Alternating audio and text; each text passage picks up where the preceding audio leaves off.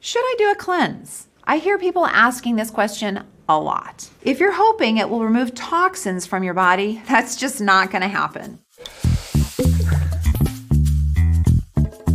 Detoxes and cleanses are very popular. They come in many forms, from charcoal infused lemonades to detox teas, and they often have a hefty price tag. The idea of cleansing isn't anything new, it's been around for thousands of years. For centuries, medicine and religion were deeply intertwined, and there was a lot of focus on ridding the body of impurities and sickness related to bad or imbalanced humors. Bloodletting, purging, fasting, they were all well regarded treatments. Today, the wellness industry has picked up on our desire to rid ourselves of things. They've taken the word detox, the medical treatment for people with drug and alcohol addictions, and used it to apply to market cleanses. They make it sound like pouring liquid cleaner down plumbing, getting rid of all the dirty stuff. But the reason that sounds right to us is it's rooted in a lack of understanding of how our liver works. The liver is located in our upper right abdomen. It's somewhere around half the size of a football, an American football, and weighs three pounds. It does many, many jobs that keep our bodies running from assisting the immune system to creating proteins for blood clotting to sending out the cholesterol we need to produce hormones. The liver is also our key organ for dealing with harmful substances. You can think of it almost like a factory.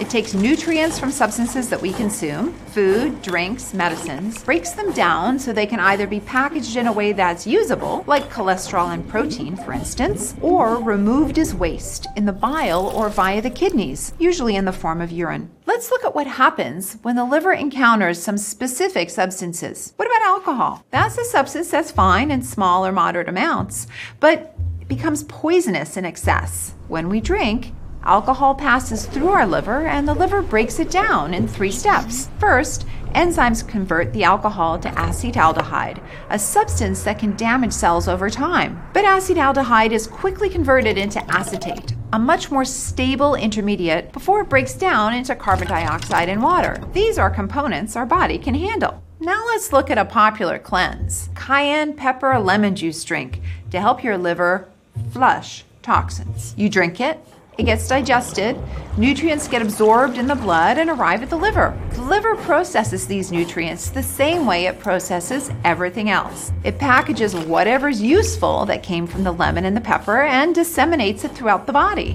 Whatever it can't use becomes waste. There's nothing particularly magical about mixing cayenne and lemon.